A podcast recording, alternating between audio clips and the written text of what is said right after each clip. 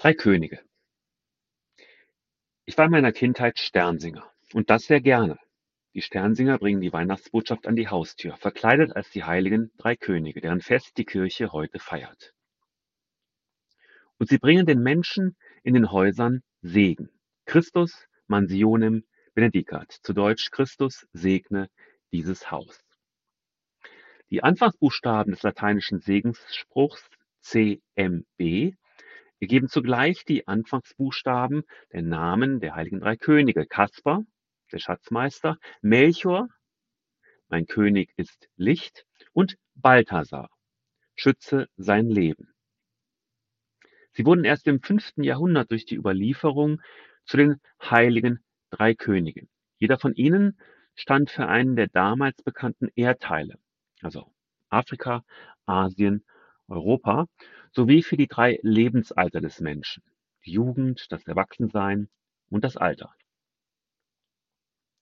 Die Gebeine der heiligen drei Könige brachte Erzbischof Reinhard von Dassel nach Köln. Jedenfalls waren es drei Skelette, die er im Jahr 1164 mit ins Rheinland brachte. Sie wurden und werden als Reliquien der Weisen aus dem Morgenland verehrt. Heute liegen die Gebeine im Dreikönigsschrein im Chor des Kölner Doms der damit nicht nur Kathedrale, also Sitz des Erzbischofs von Köln ist, sondern eben auch eine Wallfahrtskirche. Gebaut wurde der Dom ab Mitte des 13. Jahrhunderts tatsächlich, um den Reliquien der Heiligen Drei Könige ein Zuhause zu geben.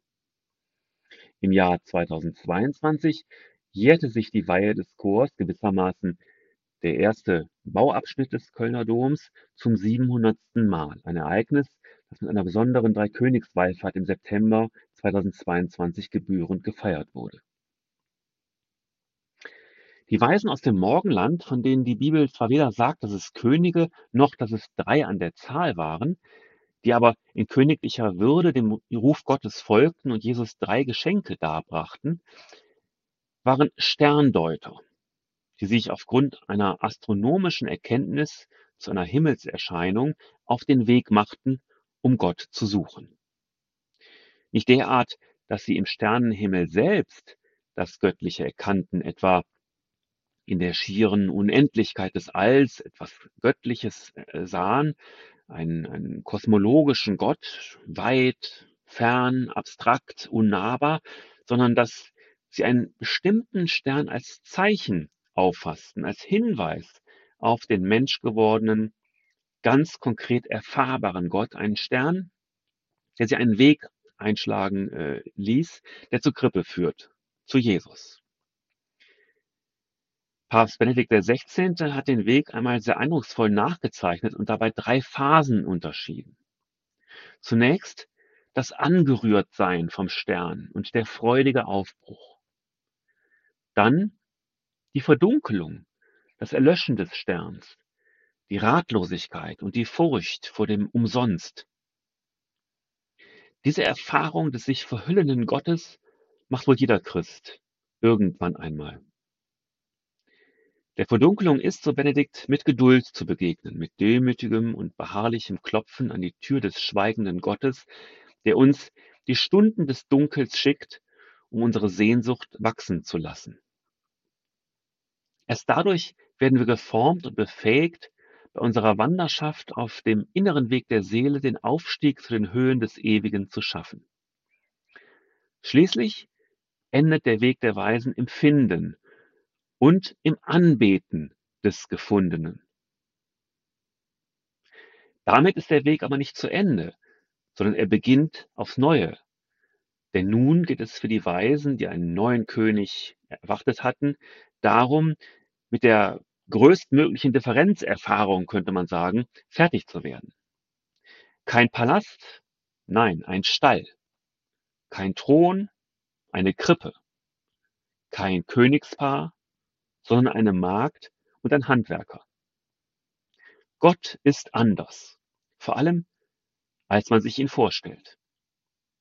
Was also folgt, ist ein innerer Weg, ein inneres sich annähern an den, der doch immer der ganz andere, nach Rudolf Otto, sein wird, auch wenn er in Jesus ganz Mensch wurde, weil er zugleich ganz Gott blieb. Auf diesem inneren Weg, auf dem wiederum Dunkel und Licht sich abwechseln, sinken die drei immer tiefer in das Geheimnis der Herrlichkeit Gottes hinein und wir mit ihnen. Wenn wir uns denn auch auf den Weg machen und den Sternen folgen, die uns Orientierung im Glauben geben. Ja, das ist eine gute Weise, den christlichen Glauben zu beschreiben, denke ich. Eintauchen in das Geheimnis der Herrlichkeit Gottes. Die Weisen aus dem Morgenland tun dies als Heiden, als Fremde, als Suchende und werden gerade dadurch zu Vorbildern im Glauben. Edith Stein hat dies einmal so ausgedrückt. Die Könige sind an der Krippe als Vertreter der Suchenden aus allen Ländern und Völkern. Die Gnade hat sie geführt, ehe sie noch zur äußeren Kirche gehörten.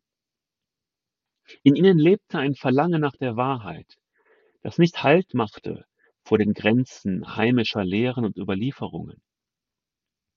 Weil Gott die Wahrheit ist und weil er sich finden lassen will von denen, die ihn von ganzem Herzen suchen, musste diesen Weisen früher oder später der Stern aufleuchten, der ihnen den Weg zur Wahrheit zeigte.